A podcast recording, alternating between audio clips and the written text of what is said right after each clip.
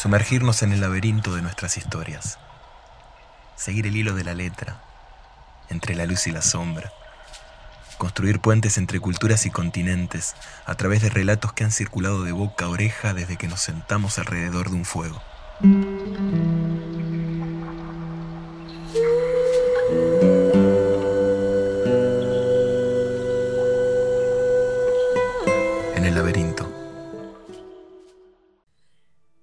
Dicen que cuando el mundo era nuevo y animales, plantas y personas hablaban la misma lengua, Coyote miró al cielo y se enamoró. La vio ahí, brillando, serena, sonriente, con un resplandor que alcanzaba cada uno de los rincones de la noche, estrella del alba. Y dicen que fue tan fuerte ese enamoramiento que el corazón de Coyote empezó a latir y su mirada se tornó ardiente, y cada noche Coyote subía a los picos más altos que podía encontrar para sentarse y posar su mirada sobre ella y solamente suspirar. Y dicen que fue tan ardiente esa mirada, fue tan ardiente ese latido del corazón, tan acelerado, que en algún momento, estrella del alba desde el cielo, lo sintió. Y miró hacia abajo, hacia la tierra, y lo miró a él, a Coyote. Posó sus ojos sobre él y así como él sentía su corazón acelerarse, Estrella del Alba también se enamoraron. Y todas las noches Coyote buscaba los picos más altos que podía encontrar y se sentaba en ellos a suspirar y a buscar a su amada con la vista y todas las noches Estrella del Alba resplandecía e iluminaba cada uno de los rincones oscuros de la tierra, mientras buscaba con su mirada a ese amante, a ese amado, que la buscaba y que la suspiraba y que la soñaba y que la esperaba todo el tiempo.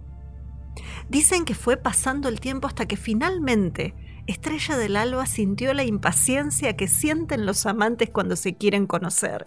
Y en esa impaciencia decidió urdir un plan. Una noche, mientras todo estaba dormido, Estrella del Alba tomó su larga trenza y la tiró por encima de su hombro y le señaló a Coyote que subiera por la trenza, lo cual él hizo. Empezó a trepar y trepar y trepar e iba ascendiendo con la mirada clavada en los ojos de su amante, mientras él sentía que el corazón se aceleraba y Estrella del Alba también. El corazón de Estrella del Alba latía tan fuerte, la respiración de ella era tan intensa que dicen que tal vez por eso su padre, lo sintió entre sueños. Y aunque el padre no se despertó, dicen que sí se sacudió entre sueños, y en las sacudidas, un rayo, un rayo de su padre, accidentalmente cortó la trenza de Estrella del Alba. Y así fue como Coyote cayó a la tierra. No sé si ustedes saben, o tal vez se han preguntado alguna vez, cuánto tiempo tarda una trenza humana en crecer. Bueno, imagínense cuánto puede llegar a tardar una trenza de un ser celestial, de una estrella. Dicen que todavía la trenza de estrella del alba aún no alcanza la distancia de la Tierra. Y dicen que los años y las generaciones han pasado. Pero que el amor entre Coyote y Estrella del Alba aún está vivo. Y aún está vivo porque Coyote le enseñó a sus hijos y a los hijos de sus hijos cuál era la amante que lo esperaba en el cielo, cuál era la amada por cuyo corazón siempre latía.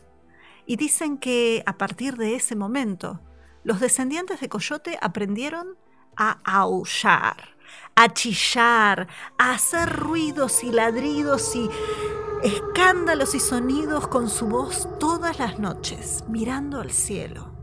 Y dicen que esa es una manera de Coyote y de sus descendientes de recordarle a Estrella del Alba que ellos todavía la esperan, que ellos están aquí abajo en la tierra mirando hacia el cielo y suspirando, y esperando que en algún momento la trenza crezca, que Estrella del Alba no los olvide y que Estrella del Alba en algún momento los vuelva a encontrar. A veces, las historias ruedan de formas insospechadas. Esto, que en algunas partes figura como un mito purépecha de una población originaria de lo que actualmente es México, me lo encontré en una pared en Barcelona. Las historias aparecen donde uno menos se lo espera. Esto fue